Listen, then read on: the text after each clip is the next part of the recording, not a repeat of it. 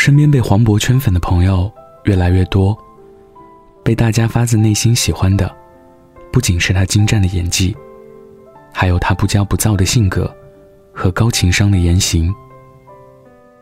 这样一个默默发光的人，好像理所应当要被人好好对待。可是我在一段采访里，看到黄渤提起自己成名以前的生活。他叹了口气说：“以前在剧组里边你能碰到各式各样的人，各种小心机。现在身边全是好人，每张都是洋溢的笑脸。黄老师，你要吃什么？你要喝什么？我给你拿点什么。跌落谷底的人，受尽委屈，四处碰壁；站在顶峰的人。”节节高升，畅通无阻。这样听起来特别功利和现实的道理，才正是这个世界一直默默在遵守的原则。前段时间，我见到了邻居家读大四的姑娘，她跟我抱怨起惨绝人寰的实习生涯。姑娘说，这几个月她在一家报社实习，没有实习工资，但工作任务却很重。他每天朝九晚七八九十，外出采访，向来风雨无阻，但下班从没按时按点过。姑娘尤其跟我吐槽，负责手把手带她的报社记者，说那个年龄比她大不了多少的小记者，每天只会让她干苦力。两个人一起外出采访，回来稿子都是他写。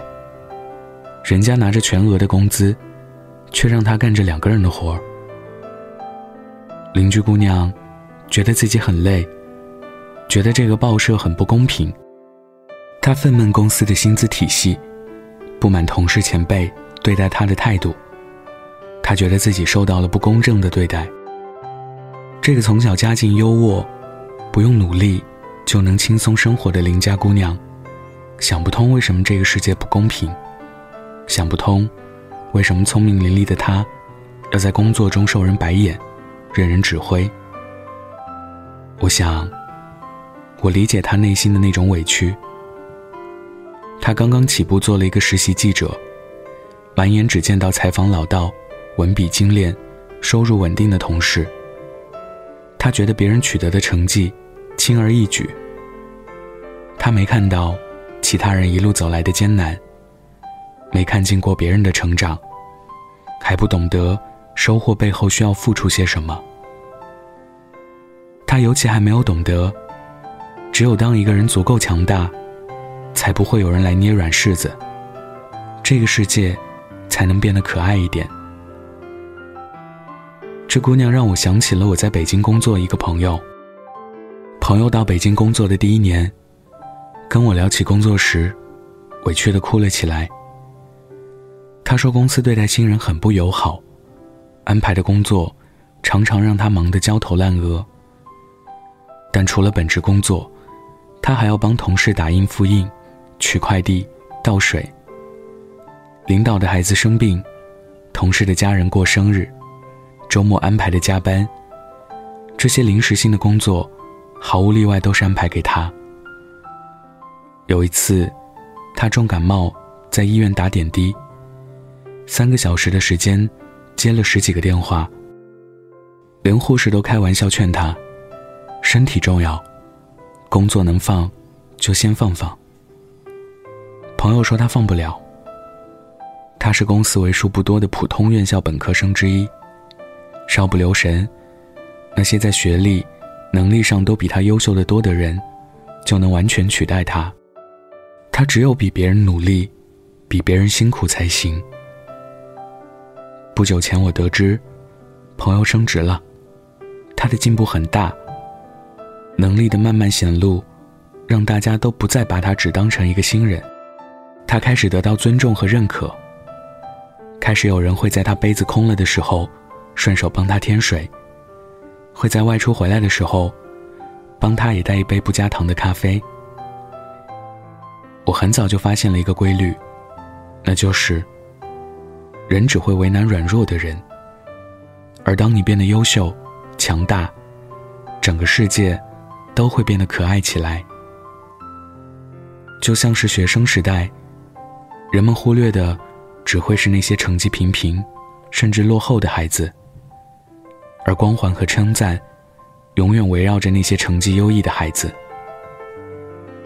就像是工作以后，人们孤立的只会是那些工作能力很弱、存在感很低的人，而永远不会有人把无理的加班和职责之外的工作强加给能力出色、公司离不开的人。这个社会好像真的不够宽容，只会把好运加给足够幸运的人，对那些不够强大的人，往往更加刁钻尖刻。但不可否认的是，这个世界也有另一种你看不见的公平。他虽然曾经给予你灰头土脸和焦头烂额，但他愿意接纳你的进步，愿意看到你在一次次跌倒和爬起中不断成长，再从这个过程中收获到成熟与强大。他欣喜于你的进步，在你变得强大的时候。他也绝不会吝啬，还给你一个可爱的世界。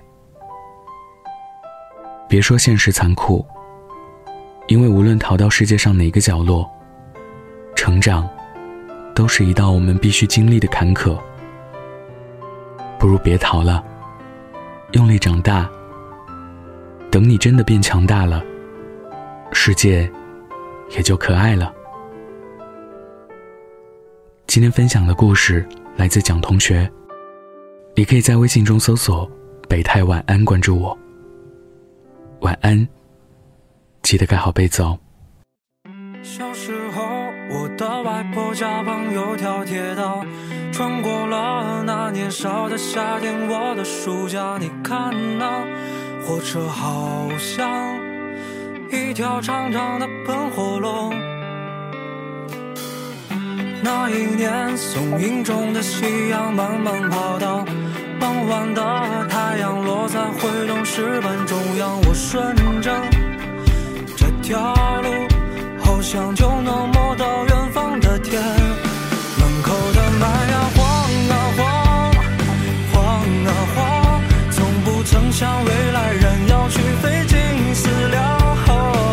深刻的回忆被时光洗刷。再见你的时候，记得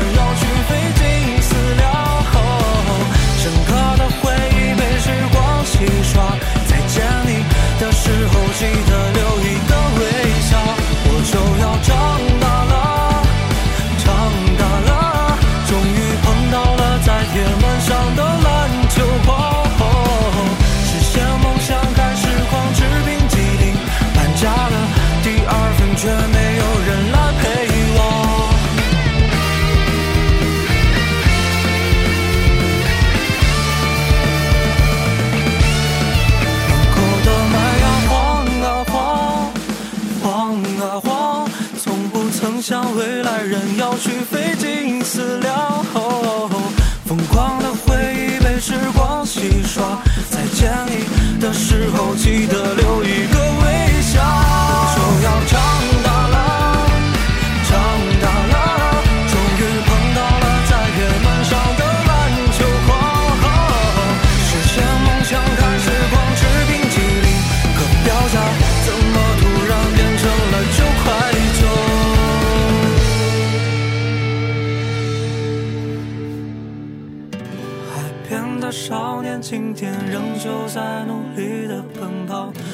醉的五彩斑斓小鸟对他说道：“嘿，再见。”是那个少年唯一不能支配的事。